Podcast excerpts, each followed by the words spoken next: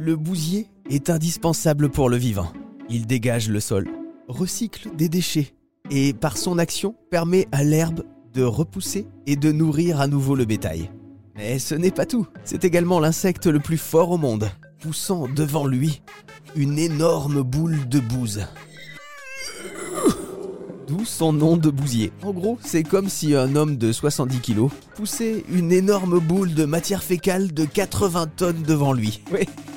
C'est pas vraiment commun. Et pour nous en parler, voici Marc-André Selos, biologiste et chercheur au Muséum national d'histoire naturelle. Alors, cela dit, euh, il y a quand même des différences d'échelle, c'est la première chose, hein, euh, qui font que euh, les lois de la physique sont pas tout à fait les mêmes selon l'échelle. Et la deuxième chose, c'est que ce, comme tous les insectes, hein, et comme tous les coléoptères en particulier, ces coléoptères ont une peau épaisse. Hein, c'est ce qu'on appelle le tégument de l'insecte, qui font que, que leur corps est extrêmement résistant parce qu'ils ont un squelette externe. Donc, entre le fait que les lois de la physique, il faut les adapter à la taille, hein, et que d'autre part, ils ont un squelette externe, nous, on ne pourrait pas porter 80 tonnes parce qu'on serait écrabouillé, mais c'est que notre squelette, n'est pas aussi résistant à l'échelle.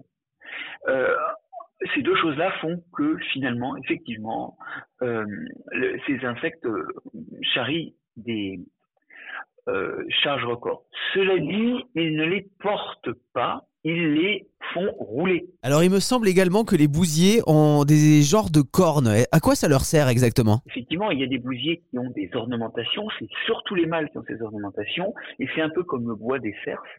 Ce sont des traits qui vont leur permettre soit de lutter contre d'autres mâles, notamment pour l'accouplement, soit qui vont être des ornements un peu embarrassants et souvent les femelles préfèrent les individus qui portent ces ornements et donc ça, ça, donne plus de descendants à ceux qui ont des ornements développés qu'à ceux qui ont des ornements peu développés. Et la raison de cette préférence, eh ben, elle est un peu, elle est à la fois compréhensible et un peu cruelle.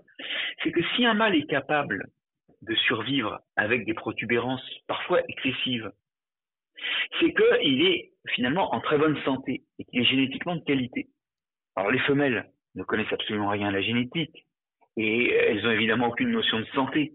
Mais si une femelle préfère un mâle qui a des ornements un peu embarrassants et qui survit à ces ornements embarrassants, elle va donner à ses enfants, elle va donner à ses larves, dans le cas euh, du bousier, elle va, leur, elle va leur assurer que les gènes venant du père sont des gènes de bonne qualité.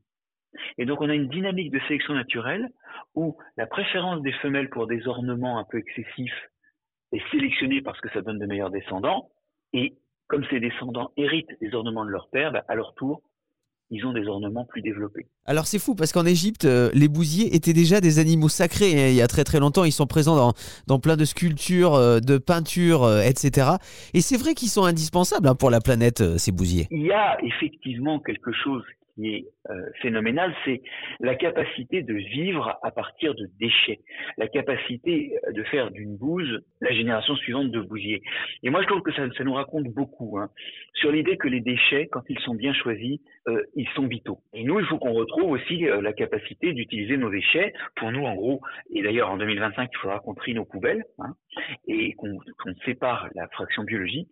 nous, notre façon d'être des bousiers, la façon dont on peut s'inspirer des bousiers, c'est cette idée que euh, dans nos déchets, dans les déchets, il y a des choses dont on peut faire de la vie. Et, nous, ce ne sera pas la vie de la génération suivante, c'est la vie des plantes, c'est des engrais pour l'agriculture. Ouais, les bousiers nous donnent peut-être là une belle leçon de recyclage.